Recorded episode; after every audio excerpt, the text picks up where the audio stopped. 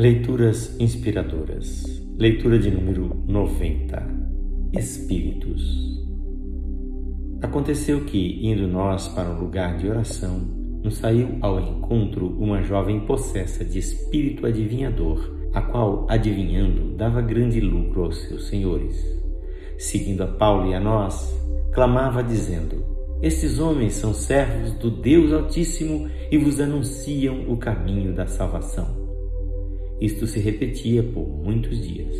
Então Paulo, já indignado, voltando-se, disse ao Espírito: Em nome de Jesus Cristo, eu te mando, retira-te dela. E ele, na mesma hora, saiu. Vendo os seus senhores que se lhes desfizera a esperança do lucro, agarrando em Paulo e Silas, os arrastaram para a praça, à presença das autoridades, e levando-os aos pretores, disseram: estes homens, sendo judeus, perturbam a nossa cidade, propagando costumes que não podemos receber nem praticar, porque somos romanos.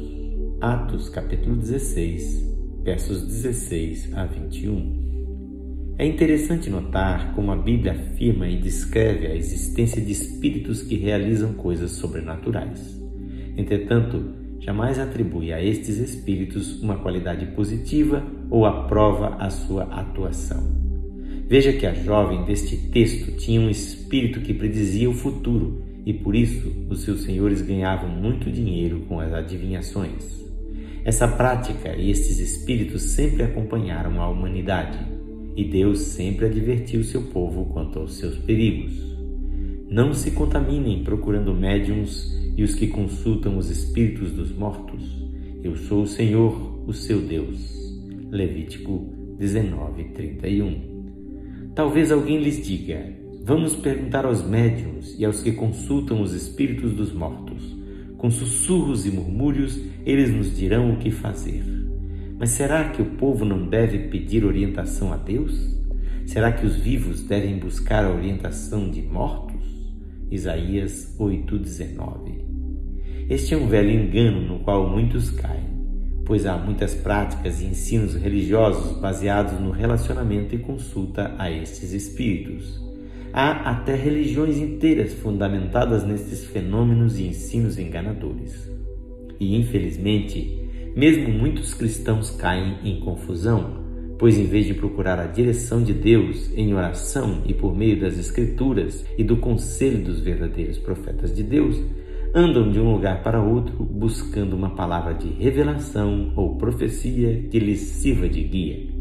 Deixam de ouvir a voz de Deus e, considerando o sobrenatural como um sinal de Deus, aliam a isto o engano do seu próprio coração. Em Jeremias 29:8 está escrito: Assim diz o Senhor dos Exércitos, o Deus de Israel não se deixem enganar pelos profetas e adivinhos que há no meio de vocês na terra da Babilônia. Não deem ouvidos aos sonhos deles, porque sonham o que vocês querem ouvir. Creio em profecias e em palavras de Deus, pois isso é bíblico. Entretanto, já vi muitos se desencaminharem e caírem no erro em que Israel caiu muitas vezes nos tempos antigos. Não nos deixemos enganar. Deus sabe tudo mas não coloca seu conhecimento a serviço de nossas ambições. Deus não se presta a ficar nos dizendo o que vai acontecer amanhã. Ele nos dá direção por princípios e quer que aprendamos a confiar nele em todas as circunstâncias. Deus não manipula, ele aconselha, conforme o Salmo 32. Deus não quer que sejamos enganados e por isso nos deu a sua palavra e o seu espírito.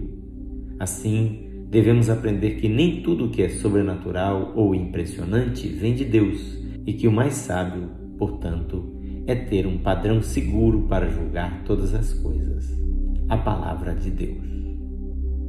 O texto dessa leitura é de autoria deste seu amigo, Pastor Edson Grando.